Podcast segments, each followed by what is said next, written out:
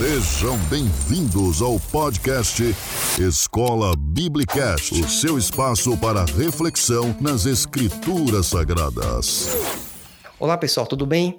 Estou aqui com o pastor Clayton Pomerim, ele que é o comentarista da lição bíblica da CPAD desse terceiro trimestre de 2021 tive a oportunidade de fazer o convite a ele e sou muito grato porque ele aceitou esse convite e está colaborando aqui conosco do canal Escola Biblicast e vamos tratar aqui um pouquinho de assuntos que eu entendo que são imprescindíveis para você considerar na sua aula de Escola Bíblica Dominical, você professor e eventualmente aluno que é mais engajado, que tem desejo de se aprofundar no conhecimento bíblico. Antes de apresentar aqui o currículo do mesmo e das suas saltações iniciais, eu quero aqui mencionar que você, além de ter esse material que serve de pano de fundo, isso aqui não é uma exposição das lições bíblicas, nem é um resumo das lições. É alguns pontos que eu julgo que são importantes a considerar e tratar com o mesmo, que vai ser provavelmente dúvidas que vão surgir aí ao longo desse trimestre, e talvez questões que não estão talvez puramente muito claras, mas são desdobramentos importantes que devemos considerar ao longo de nossa lição bíblica do terceiro trimestre de 2021. Pastor, vou aqui fazer uma rápida apresentação do senhor, certo? Ele é doutor e mestre em teologia pela Faculdade Este. Ele possui também graduação em teologia da Faculdade Evangélica de Belo Horizonte, a FATEB, e também tem graduação em Ciências Contábeis pela FURB. É formado também especialista em Teologia e Bíblia pela Faculdade Luterana de Teologia e é presidente do CEDUC, Associação Centro Evangélico de Educação e Cultura e Assistência Social em Joinville, Santa Catarina. O mesmo também é diretor de uma faculdade, a Refidim, e é editor da Azusa Revista de Estudos Pentecostais. É também pastor auxiliar na Assembleia de Deus em Joinville, Santa Catarina. O mesmo também teve experiência na direção de congregações. Ou seja, uma pessoa que tem alto gabarito, alto conhecimento do ponto de vista acadêmico, se alguns consideram isso como importante, e também de perspectiva também de prática, ou seja, une a ortodoxia com a ortopraxia. Fico muito grato, pastor, pela sua colaboração, tá contribuindo aqui conosco. Certamente este vídeo vai ser visto por muitas pessoas, vai abençoar muitas vidas. Suas saudações iniciais, por favor. É um prazer muito grande poder estar aqui com o meu querido irmão Roberto do Biblicast que faz um trabalho muito, muito interessante, muito abençoado na questão de divulgação da palavra de Deus. E por esta ocasião estamos aqui para falar sobre a Escola Bíblica Dominical, especialmente o terceiro trimestre de 2021, que começa domingo, dia 4 de julho, cujo autor da lição sou eu. E para mim é um prazer atender ao convite do meu querido irmão Roberto para estarmos aqui juntos. Perfeito, pastor. É, um ponto interessante aqui é para poder dar um panorama da conversa, o que chama, chamamos às vezes de pano de fundo, é entender aqui quais são os critérios que o senhor utilizou. E aqui eu fiz um, uma extração de um texto que consta no livro da lição bíblica, que tem acesso, inclusive fica até a dica para os irmãos, que às vezes, ah, tá difícil de encontrar aqui esse livro na minha cidade, né? Você pode acessar aí via Kindle, né? Então você consegue ter acesso aí tranquilamente. Então extraí um texto aqui que eu acho muito interessante, que provavelmente o pastor vai é, se inteirar provavelmente quanto a essas questões também. Ele diz assim, olha só, um pequeno texto que eu vou ler, página 8, no aplicativo do Kindle, né? Ao escrever o texto, procuro seguir a forma teológica do autor presente no livro, mas procurarei também aliar o conteúdo bíblico devocional, narrativo, ao conteúdo acadêmico, abstrato, para facilitar a leitura para qualquer tipo de leitor.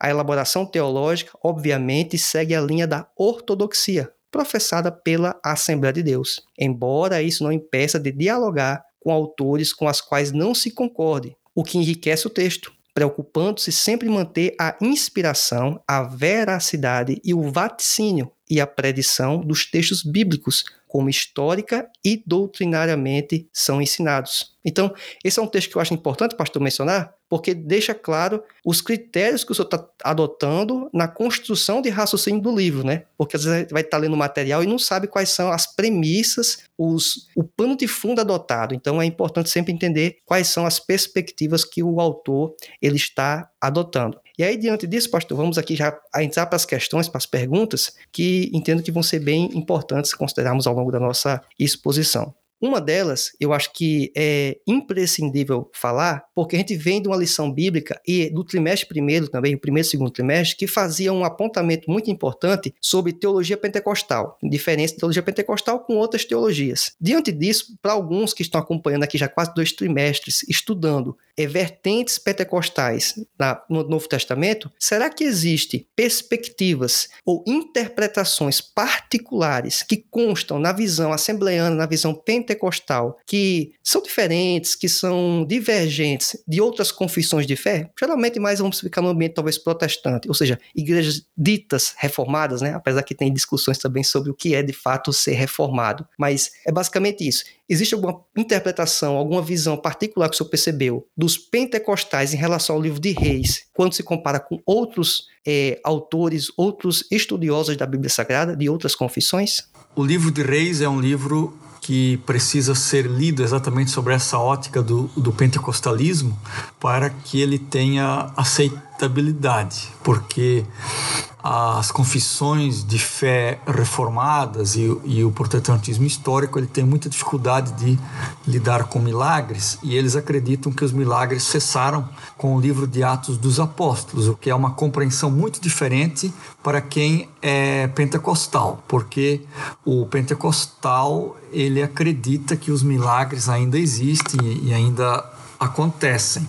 E aí eu, eu diria que o livro, os livros dos reis, eles têm três características que se comparam ou se igualam, chegam muito perto do pentecostalismo. Né? Uma, eu próprio já falei, que é, são os milagres. Primeiro e segundo reis está cheio de milagres. Os, os, os profetas realizam muitos milagres, né? É, é, Eliseu mesmo é o, é o profeta que realiza milagres, pequenos milagres, alguns deles, mas muito fantásticos, como também grandes milagres, como a ressurreição de, de mortos. Da mesma forma, Elias é um profeta que realiza muitos milagres e, e alguns miraculosos, né, como é, mandar descer fogo do céu, é, ser arrebatado em um carro de fogo. Tanto Elias quanto Eliseu fazem parar o rio Jordão para eles atravessarem a seco. É, Eliseu cega um exército inteiro. Quando Eliseu morre, lançam um cadáver sobre os ossos dele e esse cadáver ressuscita. Enfim, são inúmeros milagres que acontecem no livro dos reis, exatamente como os pentecostais ainda creem hoje. Uma outra coisa que está presente também em reis e que tem muita similaridade com o pentecostalismo é a profecia. Reis está repleto de, de profecias de grandes homens de Deus, como eu já falei, Elias, Eliseu, Micaías, né, os próprios profetas é, que não são é, tão citados em reis, mas que também são grandes profetas como Isaías, Jeremias, Oséias. Né? Então a profecia é um, é um elemento muito presente no livro de Reis. E uma outra coisa também muito presente em Reis é, é o êxtase. Né? Nós temos histórias de êxtase em Reis. Por exemplo, quando o rei vai consultar Eliseu, ele manda trazer um, músico para que através daquela música, né, e através daquela música, aliás, Eliseu entra em, em êxtase e assim então ele ele consegue é, ele, ele consegue é, perceber né, o que o, o Espírito tem a dizer.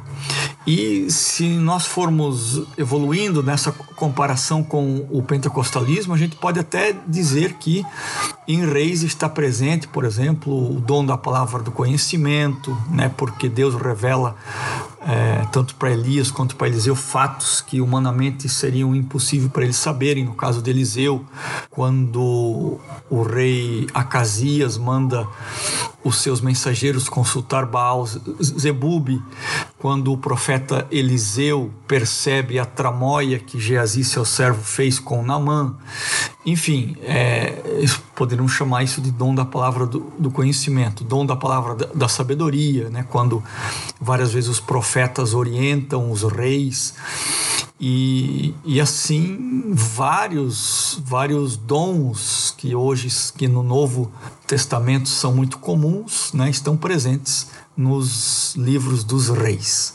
Então, essa seria uma, uma comparação que eu diria com o pentecostalismo, que lê diferente o livro dos reis do que as igrejas históricas e do que a teologia histórica interpreta. Perfeito, pastor. O senhor colocando dessa forma, principalmente o primeiro ponto que o senhor disse sobre as manifestações dos milagres, do, a manifestação sobrenatural no Antigo Testamento, e realmente fica um ponto de eventual choque de, pelo menos quem não tem a visão da continuidade das manifestações sobrenaturais de Deus do nosso tempo, se na verdade já é algo presente desde o início da história, né?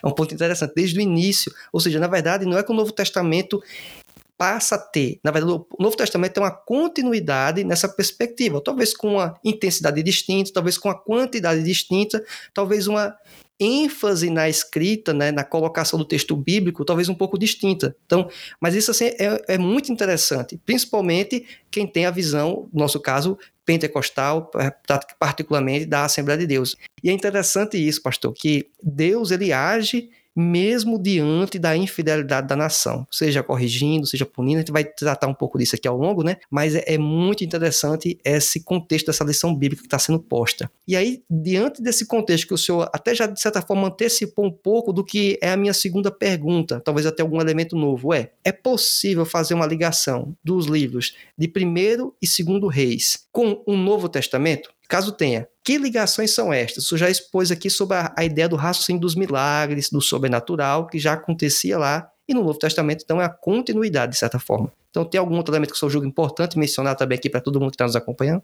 Reis é um livro citado no, no Novo Testamento, especialmente por Jesus, e isso ratifica a inspiração que os dois livros de Reis têm.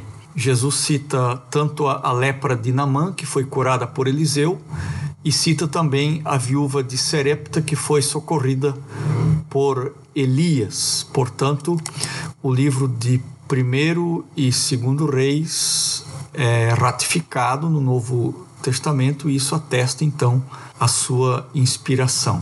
Uma outra questão, pastor, que eu queria também trazer aqui para o senhor, o Deus do Antigo Testamento, se é que podemos falar desse jeito, né? Porque algumas pessoas tratam assim, né? Olha, o Deus do Antigo Testamento, e parece que é um outro Deus distinto do que é o Deus do Novo Testamento. O Deus que nós temos é o único Deus. Ele é encarado muitas vezes por um Deus que não possui misericórdia. Então, contudo, a gente entende que Deus não muda. Deus não é imutável, em tese é das, um, um, dos elementos, acho que muito basilares na ortodoxia cristã. Deus é imutável. Então, se ele não muda, por que, que tem essa aparente é, contradição? O, o que é que podemos perceber dentro do contexto bíblico, né, os propósitos distintos de Deus ao longo do tempo? Talvez o homem não consiga perceber, não consiga entender a manifestação desse Deus que na verdade muitas vezes não está sendo rancoroso, não está agindo com a ira, ou pode também estar tá, inclusive agindo, como também pode estar agindo também no nosso contexto do nosso tempo. Isso é uma, uma questão também é importante mencionar. É diante disso, é possível perceber nos escritos de primeiro e segundo reis um Deus que também é justo, mas que também age com amor e misericórdia para com o povo, ou seja, não é apenas um Deus que é irado, um Deus que é vingativo na visão de alguns, porque isso passa na cabeça de muita gente. E isso certamente, pastor, eu entendo que vai surgir nas aulas da escola bíblica dominical. Ou seja, quem está lá no chão da fábrica, vamos dizer, o professor do EBD, vai ter gente que vai chegar com isso. Muito talvez eu percebo isso, pastor, com o contato que tenho com pessoas não cristãs. Geralmente, muitas pessoas não cristãs têm essa concepção também. De onde tiraram isso, eu não consigo perceber, certo? Não sei se é influência do catolicismo, alguma coisa nessa perspectiva. Então, são percepções que eu tenho. Posso estar equivocado, pode ser o meu contexto em volta, que pode não representar, digamos, grande parte da, do pensamento comum, mas é o que eu percebo também. Então, queria saber do senhor se tem alguma, alguma percepção nesse sentido também. É, nós temos que entender o Antigo Testamento como uma revelação progressiva de Deus, ou seja, Deus vai se mostrando é, para o homem aos poucos, porque como o homem adquiriu a condição de pecado em Adão e Eva, logo é essa condição de pecado ofusca ele da compreensão que ele tem de Deus. E todo o Antigo Testamento é essa história de voltar a se revelar para o povo Portanto, quando nós, nós lemos primeiro e segundo reis, essa mesma hipótese precisa estar diante dos nossos olhos. Deus está se revelando de forma progressiva. Por que de forma progressiva? Porque todo o Antigo Testamento aponta para a completude da revelação de Deus que se dá através de Cristo. É Cristo que revela todo ser de Deus. É por isso que Hebreus, capítulo 1, está dizendo que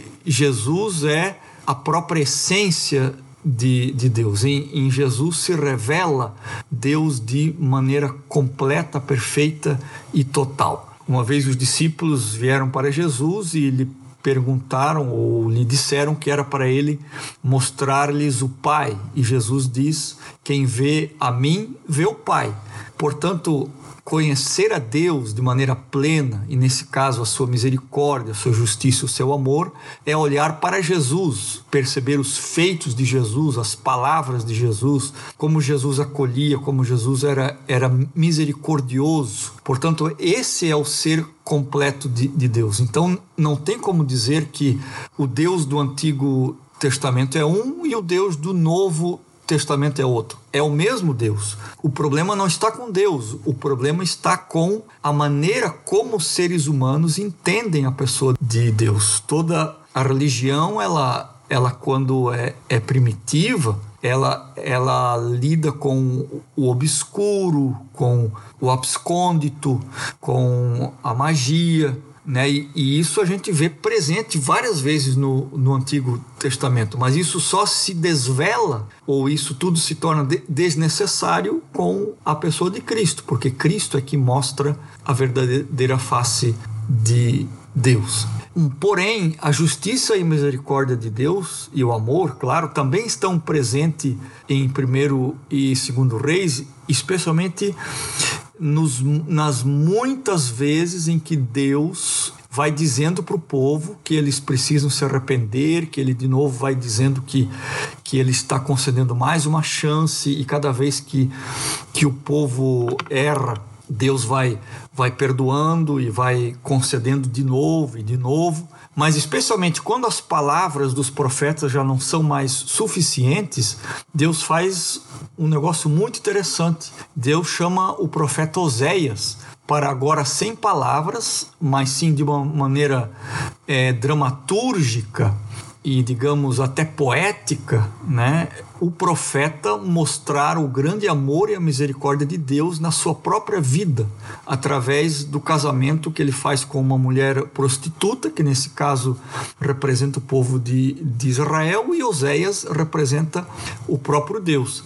Portanto, quando essa mulher prostituta vai em busca dos seus amantes, se, se prostitui, adultera, trai o próprio profeta Oséias, Deus está dizendo com isso para o povo que, que o povo estava fazendo isso com Deus, diante das várias chances que Deus deu, da, dos vários estender de mão que Deus faz para com o povo, é, o povo rejeita essa oferta graciosa que Deus faz. Portanto, a justiça, a misericórdia e a graça de Deus estão presentes, sim, em todo o livro dos reis e obviamente também em todo o Antigo Testamento. Uma outra questão, pastor, também que vai ser abordada, tem até uma lição mais específica sobre isso, é que vai falar sobre sabedoria. Até falando sobre o livro de Reis, não tem como não pensar também dentre o rei Salomão, né? E uma coisa que é comum as pessoas questionarem, existem diversos tipos de sabedoria, tudo bem. Existe inclusive a sabedoria divina, mas como é, eu consigo perceber a diferenciação da sabedoria divina na vida de uma pessoa ou na condução de uma igreja, de uma perspectiva talvez geral ou até mais específica, caso eu queira abordar, e perceber isso em relação aos demais tipos de sabedoria, porque há sempre uma confusão, né? Algumas pessoas pensam que aquele, aquele dom que aquela pessoa possui, aquele, aquela talvez sabedoria, ela é divina, e às vezes não é. Pode alguém pensar que é uma sabedoria humana, mas que na verdade é divina. Ou seja, existe algum critério? Quais são essas distinções que podemos talvez captar? Não sei se é possível captar, mas se for, o senhor puder externar, isso também ajuda bastante, né? Porque aí facilita, inclusive, de como a gente conduzir a nossa vida, de como talvez buscar essa sabedoria divina, se é que tem como buscar. Então, esses elementos acho que são importantes para a vida do cristão, né? A sabedoria que é expressa no, no Antigo Testamento, ela reflete os ensinos de um Deus pessoal, justo e bom, né? cuja conduta então deve ser imitada e exibida por aqueles que, que o temem no, no dia a dia. É, nesse aspecto, a sabedoria do Antigo Testamento é diferente da sabedoria grega, né, que valoriza o conhecimento perfeito ou a, a sabedoria perfeita no sentido de que quanto mais conhecimento a pessoa adquire, tanto mais sábia ela é. Mas a gente sabe que é, conhecimento é muito diferente de, de sabedoria. A gente às vezes vê uma pessoa que tem muito conhecimento, tem uma, uma, uma formação acadêmica até bastante elevada, mas que nas circunstâncias do dia a dia nós vemos que ela não demonstra sabedoria. E o contrário também é verdadeiro. Nós, nós, nós, vemos muita gente que não teve muito acesso ao, ao conhecimento científico e, e acadêmico, porém demonstra grande sabedoria no dia a dia. Isso se dá porque que a sabedoria bíblica ela, ela não exige conhecimento teórico para se, se fazer presente, mas ela é o reflexo das virtudes presentes na observância da ética que está presente na lei divina, como a prudência que é expressa por aqueles que falam com sabedoria e pelo uso sábio do tempo, mas especialmente a sabedoria do, do antigo Testamento é refletida numa palavra iada, que, que traduzida para o português é, é, é, conhecimento, não nesse conhecimento científico né, e, e abstrato, mas o, o, conhecimento no sentido de intimidade, de comunhão, de, de proximidade com Deus. Porque essa, essa palavra iada, ela é usada para para a intimidade entre amigos, entre, entre, entre, entre um casal, por exemplo, e, e até mesmo usado para relações sexuais. Portanto, é, conhecimento nesse sentido no, no, Antigo Testamento implica numa proximidade muito grande. E, e o contexto do Antigo Testamento deixa bastante claro que as pessoas mais sábias são aquelas que têm esse iada ou esse conhecimento próximo da pessoa de Deus. Perfeito, pastor. A questão que eu quero trazer em seguida, acho que boa parte do senhor trouxe já reflexões quanto a isso, que é como obter essa sabedoria. Senhor já deu um elemento, acho que muito importante, que é consultar a melhor fonte de sabedoria, né? Ou seja, o próprio texto bíblico, né? A nossa a Bíblia é uma ótima fonte de sabedoria. Alguém pode se perguntar: ah, mas eu não tenho um, um, um, doutorado ou um mestrado como o professor, o pastor Clayton tem, ou seja, tem um profundo conhecimento, estudou anos, teologia. Mas será que eu, que tenho apenas talvez ensino fundamental, ensino médio, é possível ter sabedoria? Existe pré-requisito para obter sabedoria? E se tem pré-requisito, quais seriam esses pré-requisitos? Porque alguém pode pensar que o conhecimento, talvez secular, ou a formação acadêmica tradicional, vai credenciar a pessoa para obter a sabedoria. No caso, a gente está falando aqui de conhecimento bíblico, então, em tese, graduação, mestrado, doutorado em teologia, vai estar tá credenciando essa pessoa para a sabedoria divina. E quem não faz? Como é que, como é que fica? Existe pré-requisito? Como é que funciona isso? E é talvez uma pergunta que vai passar-se por cabeça de muitas pessoas, pessoas que estão acompanhando a escola dominical, os alunos principalmente, e eventualmente alguns professores. A sabedoria perfeita, digamos assim, se é que dá para usar esse termo, ela sempre será oriunda de Deus e do conhecimento que se tem dele e do relacionamento que se tem com ele. É, dessa forma, então, a sabedoria é um dos atributos de Deus e uma dádiva que ele dá graciosamente àqueles que o pedirem. É justamente por isso que Tiago está dizendo que aqueles que têm falta de sabedoria peçam a Deus e ele a todos dá liberalmente, ou seja, a sabedoria está disponível para todas aquelas pessoas que querem se aproximar de Deus e que pedem isto para Deus. Aí, quem sabe, surge a, a dúvida Alguém pode dizer, ah, mas então uma pessoa que não é cristã significa que, que, que, não pode ser sábia? Claro que sim, porque a sabedoria ela faz parte de um dom natural de Deus e que é repartido entre todos os seres humanos. Mas nós nos referimos aqui a uma sabedoria que está presente somente naqueles que têm comunhão com Deus, porque esses conseguem ter, digamos assim, discernimentos ou insights é, que humanamente seriam impossíveis de, de, de, terem. E esses discernimentos eles tornam a pessoa é, bastante sábia. Portanto, toda esta sabedoria que alguém quer ter ao modelo do rei Salomão ela é adquirida a partir desta proximidade com Deus, porque até o, próprio Salomão, quando ele Deus pergunta para ele o que ele queria, ele, ele pede justamente esta sabedoria. E, e, e notem que esta sabedoria de, de Salomão é apreendida a partir da oração, ou seja, a partir desse conhecimento íntimo que ele tem de Deus, essa proximidade esta comunhão que ele tem com Deus uh, através da oração. Então, existe uma relação entre esta sabedoria bíblica que dá conta de todas as, as demandas da, da vida com uma comunhão muito próxima e muito íntima com Deus. Perfeito, pastor. É, um outro relato importante a gente considerar no livro de Reis, o que ocorre de uma apego, talvez, de desavenças e de confusões que houve no Reinado do Norte como no Reinado do Sul e que fez um racha dentro do, do, digamos, do reino de Deus, o que seria em tese uma nação para ser uma nação bem-aventurada, teve uma divisão extrema.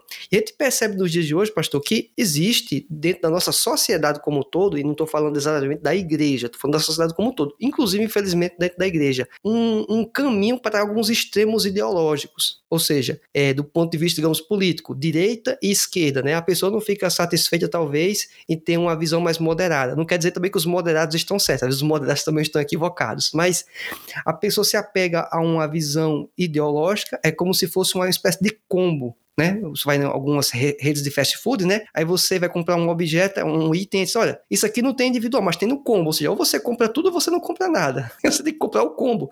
Aí o combo tem coisas certas, mas tem coisas equivocadas. E aí alguns, pensando em alguns elementos dentro desse combo de lanche, tem, tem coisas certas, ele agrega ou traz para ele também coisas equivocadas. Ele segue aquilo ali e vira um problema para dentro da, da sociedade como um todo e também, inclusive, dentro das igrejas. Porque eu, particularmente, o senhor também deve ser exatamente a prova disso, quanto mais o senhor estudou e conheceu mais as escrituras, o senhor ficou mais convicto de permanecer na Assembleia de Deus. Porque o senhor poderia tranquilamente ter saído, porque senão a Assembleia de Deus não faz sentido para mim, diante do meu contexto tal, vou para outra congregação, um outro ministério, uma outra igreja. A mesma coisa comigo. Então, mas eu não vou chegar ao extremo de dizer só a minha igreja está correta, né? Porque alguns chegam a caminhar nesse sentido também, né? Ou seja, e faz, criam rachas dentro de um ambiente que será que eu sou o dono da razão? Será que eu tenho todo o conhecimento de definir que a minha igreja é correta? Ou eu entendo que hoje, no meu contexto, para mim, estou muito satisfeito sabendo dos problemas que tem na Assembleia de Deus, mas estou satisfeitíssimo aqui senão estaria em outro lugar. Diante desse contexto, o que, é que nós podemos aprender para que não venhamos a rachas, divisões em nosso contexto, nossa sociedade, como aconteceu lá com o Reinado do Norte e do Sul? O que, é que podemos aprender como sociedade, eventualmente, porque fazemos parte dessa sociedade, bem como também dentro da nossa igreja? Ou seja, eu vou criar atrito, vou criar confusão por qualquer coisa, como é que funciona isso? O que, é que podemos aprender? Quais são os principais ensinamentos no livro de 1 e 2 Reis que podemos extrair para não cometermos, ou se já estamos cometendo, na verdade, esses equívocos? Se é que dá para a gente fazer um, fazer um retorno, dar uma parada, estancar essa decisão equivocada que eventualmente alguns estão tomando. Uma das coisas muito interessantes que estão presentes no livro dos reis é a contundência e a inegociabilidade que os profetas de Deus ali trataram as situações mais complexas do, do reino. Né? Eles, eles enfrentaram a fúria dos poderosos, a fúria dos, dos reis, foram perseguidos, é, jurados de morte, como foi o caso de, de Elias. Né? Nós temos a, a história até do, do profeta Isaías, que também é, tem um fundo histórico, é, embora ele, ele, ele, ele não apareça de forma muito intensa em Reis, mas ele está presente também em Reis, né? É, Acredita-se que o, o, o, rei Manassés mandou cortar Isaías ao meio, serrar Isaías ao meio, exatamente por causa das suas profecias. Então, o que, o, o que a gente vê ali é que a lei de Deus estava acima de qualquer outra coisa. Né? Eles não negociaram a palavra de Deus, não se, não se deixaram ameaçar, não quiseram comer a mesa do rei para trocar benefícios ou coisa desse gênero. Eles se manteram íntegros. E sempre que a igreja se apega a ideologias, a, a desvios do evangelho de, de Cristo. Né? O, próprio apóstolo Paulo já, já falou que se alguém vos apresentar um outro evangelho, além desse que eu vos preguei, seja anátema. E sempre que a igreja confunde evangelho com ideologia, com é, esquemas políticos, religiosos ou o, o que quer que seja, quer seja ideologia de direita, de esquerda, de centro, de que orientação for, sempre que a igreja confunde evangelho com ideologia, ela, vai estar em seríssimos problemas. Talvez não a curto e médio prazo, mas a longo prazo ela vai ter consequências muito trágicas disso. E, e às vezes nem vai perceber, né? ou, ou vai perceber de maneira muito tardia.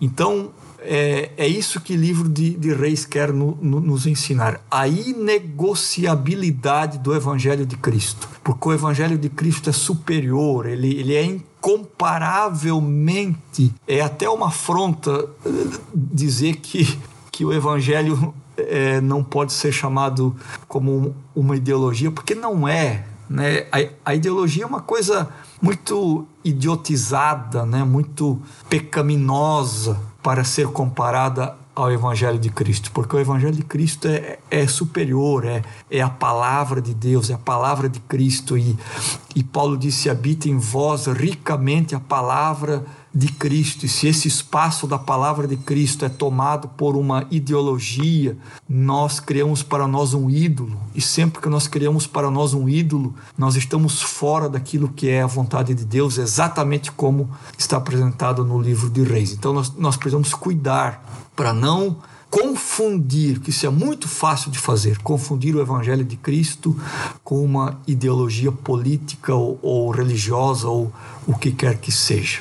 Perfeito, pastor. Eu só colocando isso me lembrou daquela. Uma visão, infelizmente, como o senhor falou até infantil. É, não sei se usou esse termo infantil, mas foi o que veio à minha cabeça quando o senhor estava falando. Desse pensamento binário, né? Ou seja, eu só posso ter duas opções. E aí alguém colocou essas opções na mesa e, e, não, e existem milhares de opções, milhares de visões. E também, um outro problema também, eu não preciso colocar o evangelho numa caixinha e colocar esse evangelho dentro de outra caixa, que é o que alguns fazem. Pega o evangelho botando uma caixinha aqui, igual procurar outra caixa para colocar ele. É uma visão equivocada, né? É como se eu chegasse pro meu filho e eu quero sair apenas para dois lugares. Vamos dar um exemplo, uma praia e para um shopping. Mas eu poderia ir para qualquer lugar. Poderia ir para uma praça, poderia ir para frente da minha casa, poderia ir para casa da minha mãe. Eu digo, meu filho, você quer ir para a praia ou para o shopping? Eu só dou duas opções para ele. Eu estou condicionando a. A minha pergunta foi uma pergunta mal feita, mas assim, foi proposital, lógico, né? Eu estava querendo que ele não tivesse muito poder de escolha. Mas só que, na verdade, as opções de escolha são imensas, né? De visões de mundo, de percepções, e que a gente às vezes quer se colocar num lugar ou quer se rotular, porque eventualmente alguns pessoas estão fazendo isso, e obviamente ele pode caminhar e pegar e comprar o combo, né? E, e o combo, é, não sei se vai ter combo correto. O combo correto só é a Bíblia, que eu entenda só as escrituras. Qualquer outro combo aí vai ter deficiência.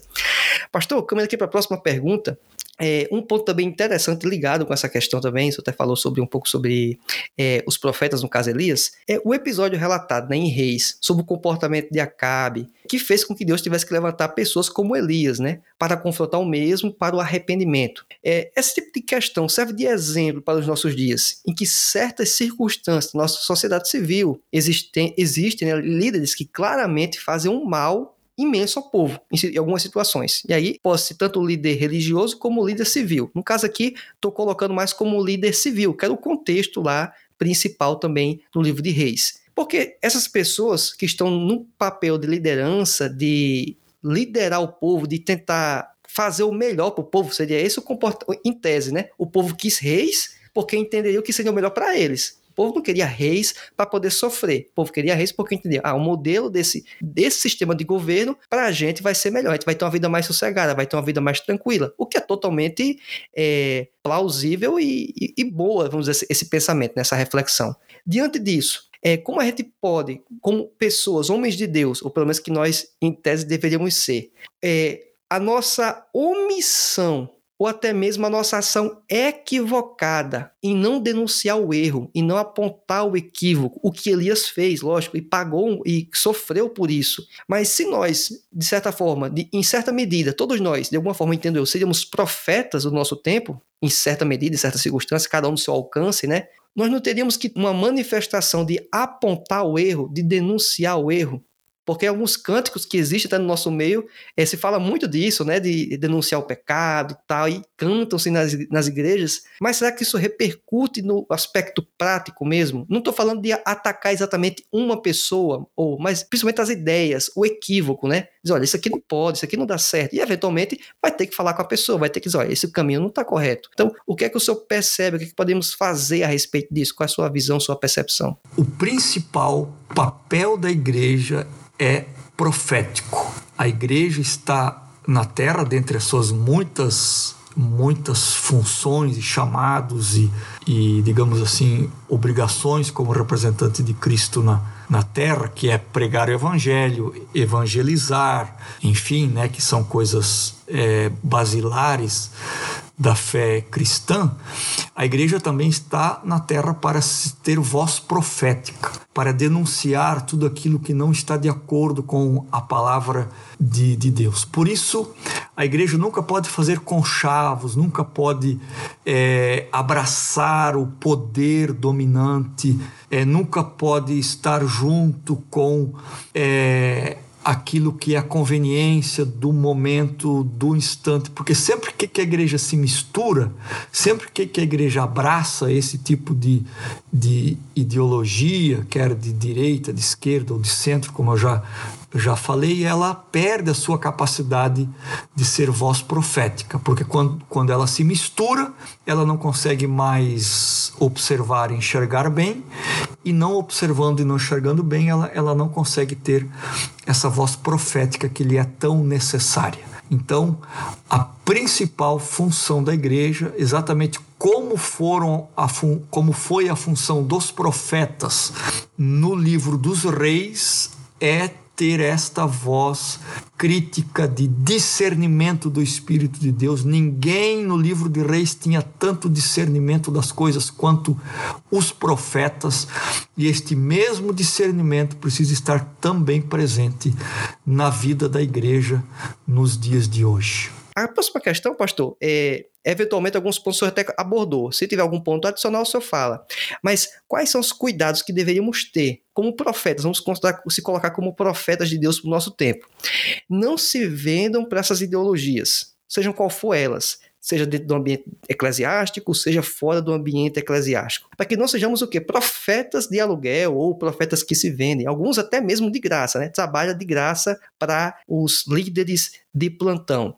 E isso pode trazer um problema imenso, obviamente, para a nossa sociedade, para a nossa igreja, porque não é um impacto apenas para a vida dele individual, principalmente quando esses líderes, estou colocando mais no papel até dos líderes, porque tem pessoas que observam o que eles falam, o senhor, como comentarista da lição bíblica, o senhor, obviamente, tem essa noção, o peso que tem dos ensinamentos que está posto na lição bíblica para milhões de pessoas no Brasil que vão ler e vão acompanhar esse conteúdo. Então, assim, quais são os cuidados que nós deveríamos ter? O que, a gente pode pensar a respeito disso para que não venhamos a involuntariamente ou até mesmo voluntariamente se vender? Profetas vendidos. A grande característica de Elias é que ele tinha um apego inegociável à palavra de Deus. A, a palavra de Deus para ele era, era tudo, era a palavra final, né? não, não havia chance de ele entrar por atalhos, de ele é, negociar com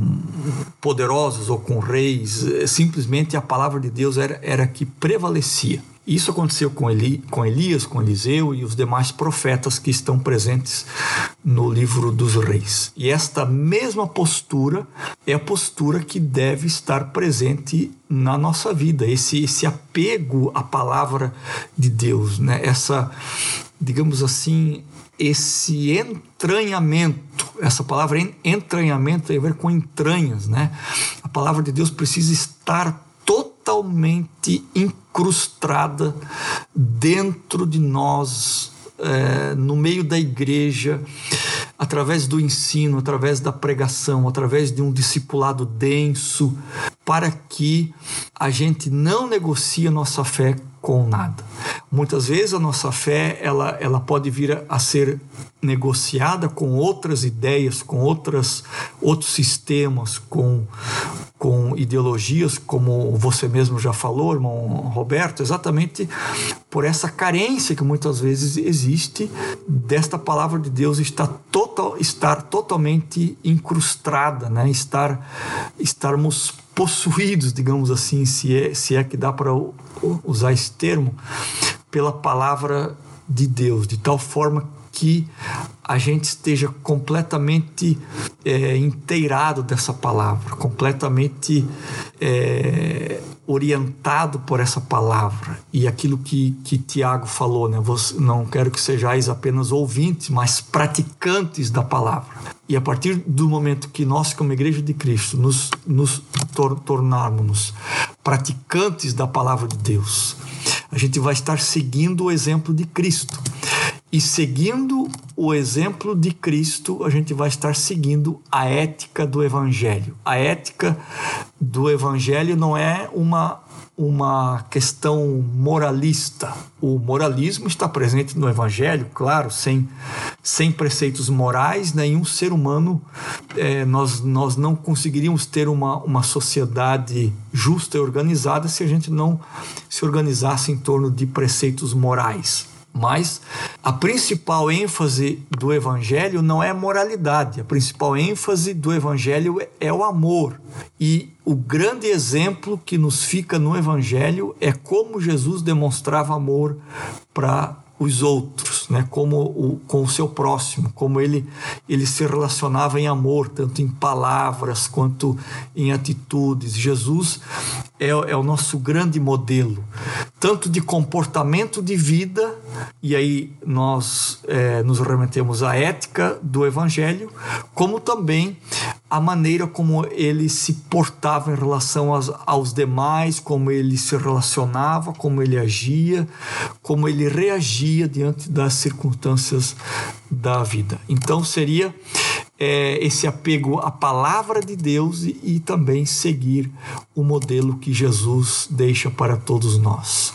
Perfeito, pastor. Senhor colocando esses termos aí é, faz refletir, né? Porque por mais que teve um crescimento numérico impressionante de cristãos, né? Sejam por mais que tenha uma diluição dos católicos indo para o protestantismo, mas em geral tem muitos cristãos, mas não reflete numa, re, numa repercussão de conduta prática, né? E quando, particularmente, eu vejo muita gente criticando o ambiente político, e aquela crítica ao ambiente político, na verdade, é uma crítica a todos nós, né? Porque, no nosso caso, uma democracia, a gente que está colocando aquelas pessoas lá, então refletem a gente, ou seja, somos nós lá, né? a sociedade refletida lá. Então, mostra em que contexto nós estamos, né? E essa polarização, infelizmente, tem sido muito danosa, né? E é uma coisa do pensamento binário, mais uma vez, só para reforçar o quão é, é, é, relativamente infantil esse pensamento. Porque se formos pensar, talvez, de algum espectro de pensamento, direita, esquerda, sempre vai ter níveis de direita e níveis de esquerda. Então, para alguém mais à direita de mim, eu vou ser esquerda. Aí, de repente, eu sou acusado de esquerdista.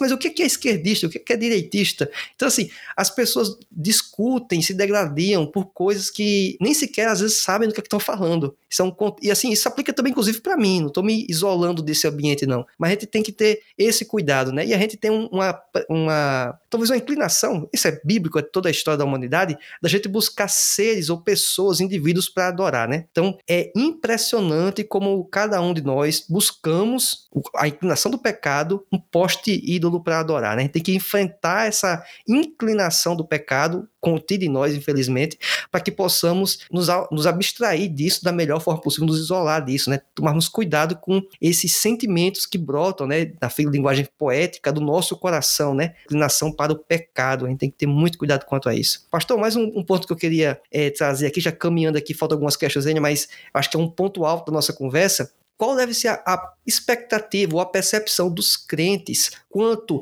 à, à história, a narrativa bíblica, mas que também continua no nosso contexto, no nosso tempo, da, da suficiência de Deus e muito mais da soberania de Deus, principalmente em ambientes que estamos vendo talvez algo muito sombrio, muita dificuldade, o contexto que estamos passando de saúde, ou seja, uma série de elementos que estão ocorrendo e a pessoa talvez possa se perguntar: aonde está Deus nessa história? Deus está no controle. E é isso que talvez passava-se na cabeça de muitas pessoas, muitas eu digo assim, dos poucos fiéis, né? Do contexto que acontecia em Reis. Porque o próprio profeta, quando estava lá isolado, ele pensou: meu, só tem eu aqui, só tem eu aqui nesse caminho, não tinham outras pessoas, mas eram poucas. Então, assim, como a gente enxergar Deus no controle, no domínio, se é que ele está, se não está, como é que a gente pode entender isso? É, essa grande história, o que nós podemos esperar do nosso presente e principalmente do nosso futuro? Bem, uma coisa que está muito presente nos é, profetas de reis é um profundo discernimento do tempo em que eles estavam vivendo. Eles não viviam aleatoriamente, eles não viviam de acordo com a opinião da maioria, porque a, a maioria do povo era idólatra e ia contra a palavra de Deus. A opinião dos poderosos e dos reis era geralmente voltada à idolatria e contra a palavra de, de Deus, de forma que os reis não se deixaram seduzir nem pela maioria, nem pela força dos poderosos, mas eles, eles agiram de acordo com o discernimento que o Espírito Santo lhes dava. E se a gente olhar um pouco mais aprofundadamente para a vida de Elias, Elias era um profeta de muita oração, de muita busca de Deus. Ele, ele vivia boa parte do seu ministério no deserto, sozinho com Deus. E aí nós temos a, a, as várias histórias né, de, de, de, Elias sozinho com Deus no deserto, na, na caverna. E essa mesma postura precisa também estar presente em nossa vida. É, eu sempre gosto de, de, me referir a esse deserto autoimposto. Né? Nós temos o, muitas vezes o crente vai para o deserto por causa das circunstâncias difíceis da vida, de doença ou de, de provações e tentações. Mas eu gosto muito de me referir ao deserto autoimposto que é momentos que nós temos com Deus, especialmente momentos de solitude, de silêncio, da língua, da mente, do coração, da alma, do espírito humano, para ouvir unicamente o Espírito de, de Deus. O maior discernimento para a nossa vida é quando nós conseguimos ouvir o Espírito de Deus, porque nós somos tentados a muitas vezes ouvir as vozes do mundo, a, a nossa própria voz pecaminosa, somos levados muitas vezes a ouvir a própria voz do diabo. Mas é somente quando nós temos a coragem de ir para o deserto, de ficar sozinho com Deus, de silenciar o, o, o os nossos barulhos interiores, como eu já, já falei, que nós temos condições de ouvir a voz de Deus. E a voz de Deus, ela sempre vai nos esclarecer, ela sempre vai nos mostrar a realidade dos fatos que ficam muitas vezes obscuros e ocultos por causa do vozerio imenso que está tanto dentro de nós quanto à nossa volta. E hoje a gente vive em um mundo extremamente barulhento. A gente ouve barulhos e mais barulhos, e vozes e mais vozes, e nós temos uma dificuldade imensa de discernir o que é a vontade de Deus. Por isso que a gente vive em tanta confusão. Mas somente aqueles que, como o profeta Elias, têm a coragem de ir para o deserto e de neste deserto ouvir a voz de Deus, somente estes conseguem ter esse discernimento e perceberem que nós estamos vivendo uma sociedade sombria, uma política sombria, difícil. Somente estes são os que conseguem levantar a sua voz, denunciar o presente, como os profetas fizeram, e tem coragem de sofrer os reveses que esta denúncia do presente traz. Portanto, Deus está escolhendo homens e mulheres que queiram agir segundo o profeta Elias, segundo o profeta Eliseu, e que se submetam ao senhorio de Cristo para realmente mostrarem para este mundo é, perdido e muitas vezes até mesmo uma religiosidade perdida, o que Deus de fato quer, o que Deus está mostrando, o que Deus está querendo para todos nós nesse tempo tão difícil que nós estamos vivendo. Que Deus nos ajude a termos este coração no Senhor para discernirmos o nosso tempo, como o próprio Jesus disse que era para nós fazermos caminhando aqui para uma sintetização do livro de Reis numa perspectiva talvez um pouco mais prática. Como assim? Alguns vão se perguntar: poxa, vou estudar isso aqui durante um trimestre, 13 lições bíblicas, vou estudar livro, ler o livro de Reis, comentários bíblicos, tal qual talvez seja o impacto ou a importância disso para a minha vida? Eu sei que tem uma perspectiva histórica, cultural, que já, só por si só, já é importante, é interessante saber. Mas, do ponto de vista talvez prático, o que é que eu posso aproveitar de forma sintética? Talvez, eventualmente, alguns pontos que o senhor não cobriu anteriormente ou que queira reforçar. E é importante a gente entender: estudar o primeiro e segundo livro de Reis vai contribuir para a igreja, vai contribuir para você, para mim, de tal forma ou de tais formas. Acho que seria importante mencionar isso para animar, inclusive, aquela pessoa que eventualmente olha para o livro de Reis, que já vejo em alguns contextos mais próximos, que coloca o Antigo Testamento em um nível inferior, que quase que não se considera muito os estudos mais profundos do Antigo Testamento, obviamente incluindo então o livro de Reis, mas mostrar, olha, isso aqui tem uma contribuição importante para você, isso aqui vai contribuir para a igreja. É, o livro de, de Reis ensina para a igreja de, de hoje que não se pode fazer alianças com valores do mundo. Por mais disfarçadas que estas alianças sejam, parecidas talvez até com o evangelho de Cristo, mas jamais a igreja pode fazer alianças com o mundo, porque a sua única aliança é com Cristo e seu evangelho. Tudo que sair de Cristo e, e seu evangelho vai se parecer com aquelas velhas alianças que os reis de Israel faziam com os reinos vizinhos para não serem atacados por outros reinos mais poderosos. E nós vemos que a única maneira que Deus livrava o seu povo, tanto Israel quanto Judá, dos seus inimigos era quando eles depositavam a sua confiança exclusivamente em Deus, em Jeová. Nós vemos vários exemplos disso no livro dos reis. Especialmente, por exemplo, um caso clássico é, é o profeta Ezequias, né? que ele, ele é o, digamos assim, poderia ser o rei modelo de como a igreja de Cristo deve se apegar e fazer parcerias ou alianças, eu acho que aliança é a palavra mais certa, alianças unicamente com Deus, jamais com qualquer reino, com qualquer político, com mais poderoso que o rei, que o governador seja. A única aliança que a igreja pode fazer é com Cristo. Porque quando ela faz aliança com valores humanos, com reinos humanos, assim como Israel fez aliança com reinos humanos e se deu sempre muito mal, da mesma maneira a igreja vai se, se dar mal. Por isso, gran, o grande ensinamento dos livros dos reis é que a igreja deve fazer a sua aliança unicamente com Cristo e com o seu evangelho. Um outro grande ensinamento tem a ver com a idolatria. A igreja não pode se deixar é, corromper pela idolatria. E aqui, quando eu falo idolatria, eu não estou falando de ídolos materiais, físicos e visíveis. Eu estou falando sobre aqueles ídolos que Jesus se referiu e que se instalam no coração humano, que são sorrateiros, subversivos, escondidos, abscônditos e difícil de discernir. Estou me referindo a esse tipo de ídolo que muito facilmente se apega ao coração humano, ao meu coração, ao seu coração. É, para perceber isso, basta fazer a, a pergunta ou, ou responder a pergunta: o que domina a minha vida?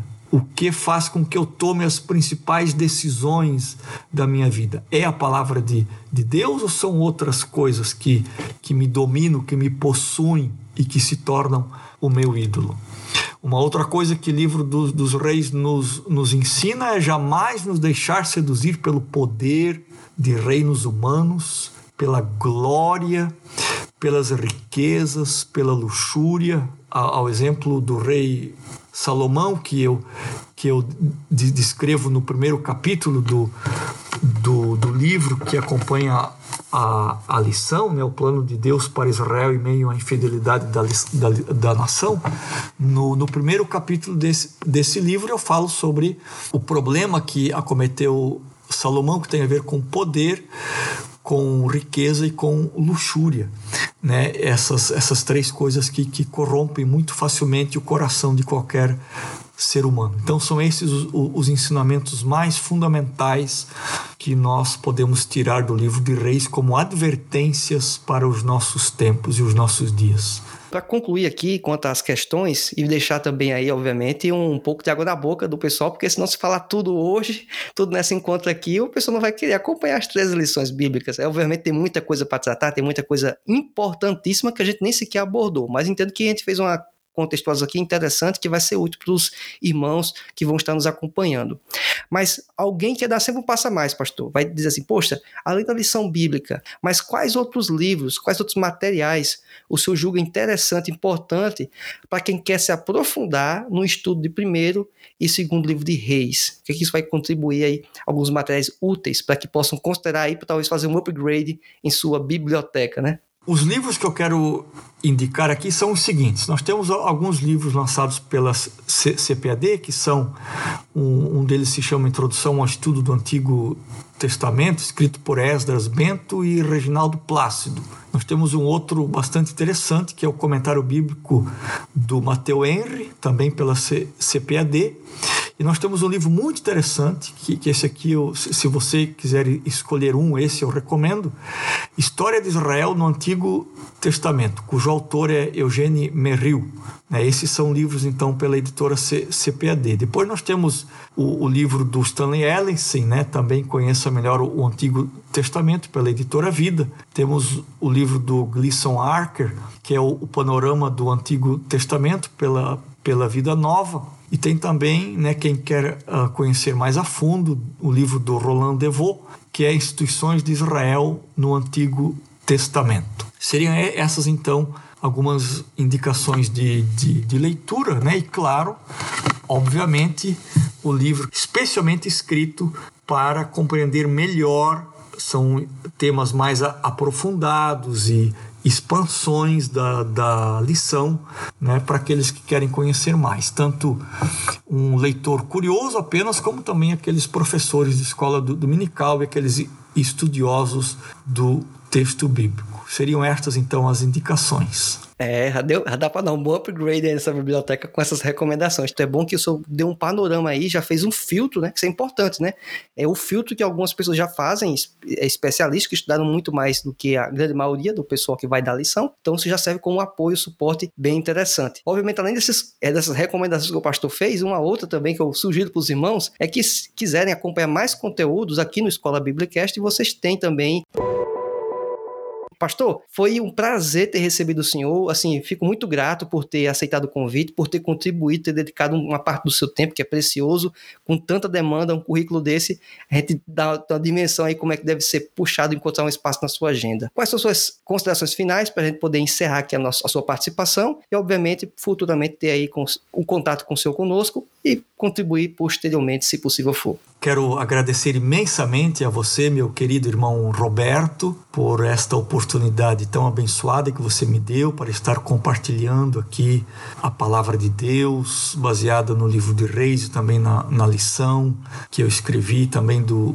do livro, né? E, e responder perguntas tão inteligentes que, que você fez, né? Você, a gente criou aqui uma, uma, uma dinâmica muito interessante. Quero também lhe convidar a visitar e inscrever-se nas, nas minhas redes sociais, no meu Instagram, no meu Facebook, também no meu canal no, no YouTube e também no meu site. Eu tenho um site chamado desertovivo.com, onde tenho várias é, mensagens e textos que poderão abençoar a sua vida. Também os, os, meus livros estão disponíveis ali. Né? Você pode comprar os meus livros direto com a editora através do meu, do meu site. Mas tem muito material grátis ali. Né? Você tem todos os meus vídeos de maneira gratuita no meu site e eu gostaria de abençoar a sua vida com tudo aquilo que é, Deus me deu para colocar ali. Que Deus lhe abençoe e que as mais ricas bênçãos do Senhor estejam sempre sobre a sua vida. Perfeito, pastor. Muito obrigado pelas suas é, palavras, pelas considerações finais. E as redes que o pastor falou, vamos colocar aqui na descrição elas para que você possa encontrá-lo, poder acompanhar os materiais, o canal do YouTube dele, é, o Instagram, ou seja, para você poder acompanhar o pastor e direto na fonte, né? Então, assim, eu como professor de escola bíblica dominical, não posso dizer que você não vai ter que seguir, acompanhar o comentário da própria lição bíblica, né? É um argumento básico que você vai estudar, é sempre que possível procurar o mais próximo possível a fonte primária. A fonte primária é a Bíblia. Nesse caso, a lição bíblica, trabalhar em cima do comentarista. Então, fica aí a recomendação para os irmãos, acompanhar o canal, o Instagram e as demais redes do nosso Pastor Clayton. Pastor Clayton, foi um prazer. Espero que esse conteúdo tenha sido útil para a sua formação espiritual e intelectual. Espero também que você possa estar acompanhando o Escola Biblicast, seja qual for a plataforma, o player, o agregador de podcast de sua preferência. Compartilhe este conteúdo com amigos, familiares e amantes de EBD. Espero encontrar você no chat de voz do Telegram ou nas outras redes sociais. Aguardo você na nossa próxima aula. Que Deus te abençoe e fique na paz do Senhor.